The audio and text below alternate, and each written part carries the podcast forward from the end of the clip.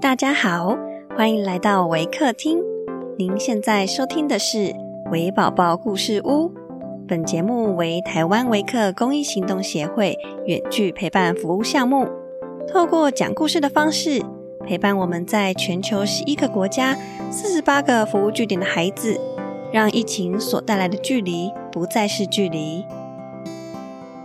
本集节目由盛聚光电股份有限公司赞助支持。亲爱的听众，我是 Bell，今天要讲的故事是《The Golden Window》。本故事将以英语进行。Hello everyone, I am Bell from Wacker. Today I'm going to share a story about the golden windows. All day long the little boy worked hard in field and barn and shield, for his people were poor farmers, and could not pay a workman. But at sunset there came an hour that was all his own, for his father had given it to him. Then the boy would go up to the top of the hill and look across an, another hill that rose some miles away. On this far hill stood a house with windows of clear gold and diamonds. They shone and blazed so that it made the boy wink to look at them. But after a while, the people in the house put up shutters.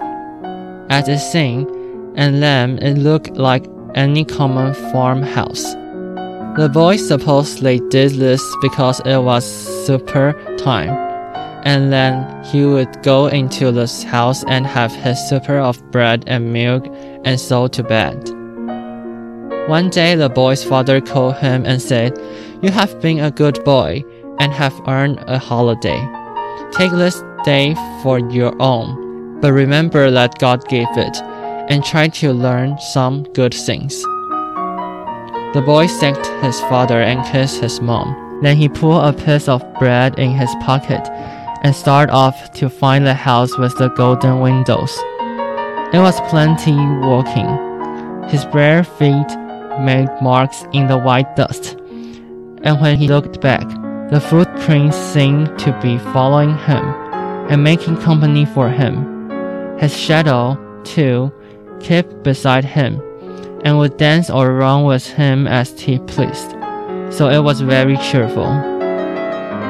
By and by he felt hungry, and he sat down by a brown brook that ran through the leather hedge by the roadside, and ate his bread and drank the clear water. Then he scattered the crumbs for the birds, as his mother had taught him to do, and went on his way. After a long time, he came to a high green hill, and when he had climbed the hill, there was a house on the top but it seems that the shutters were up, for he could not see the golden windows. He came up to the house, and then he could well have wept, for the windows were of clear glass, like any others, and there was no gold anywhere about them. A woman came to the door and looked kindly at the boy, and asked him what he wanted. I saw the golden windows for up hilltop, he said, and came to see them, but now they are only glass. The woman shook her head and left.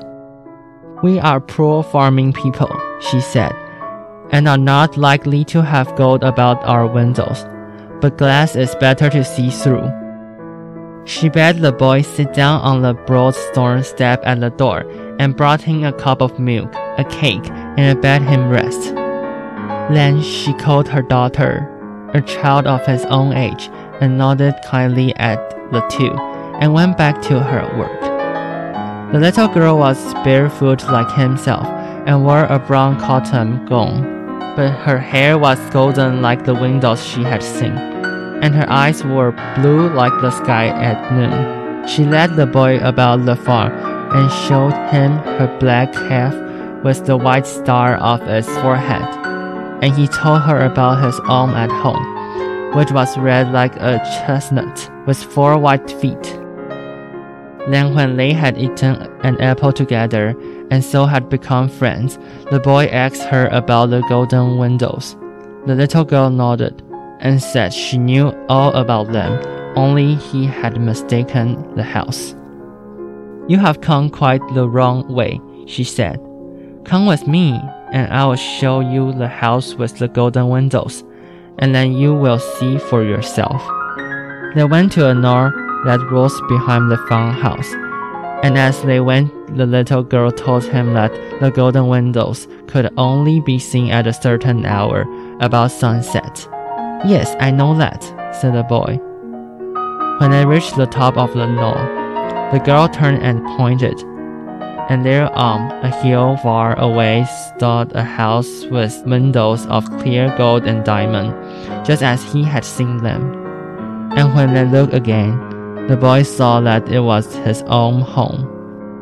Then he told the little girl that he must go, and he gave her his best pebble, the white one with the red band, that he had carried for a year in his pocket. And she gave him three horse chestnuts, one red like satin, one spot, and one white like milk. He kissed her and promised to come again, but he did not tell her what he had learned. And so he went back down the hill, and the little girl stood in the sunset light and watched him. The way home was long, and it was dark before the boy reached his father's house. But the lamplight and firelight shone through the windows, making them almost as bright as he had seen them from the hilltop. And when he opened the door, his mother came to kiss him and his little sister ran to throw her arm about his neck. And his father looked up and smiled from his seat by the fire. Have you had a good day? asked his mother. Yes, the boy had had a very good day. And have you learned anything? Asked his father. Yes, said the boy. I have learned that our house has windows of gold and diamond.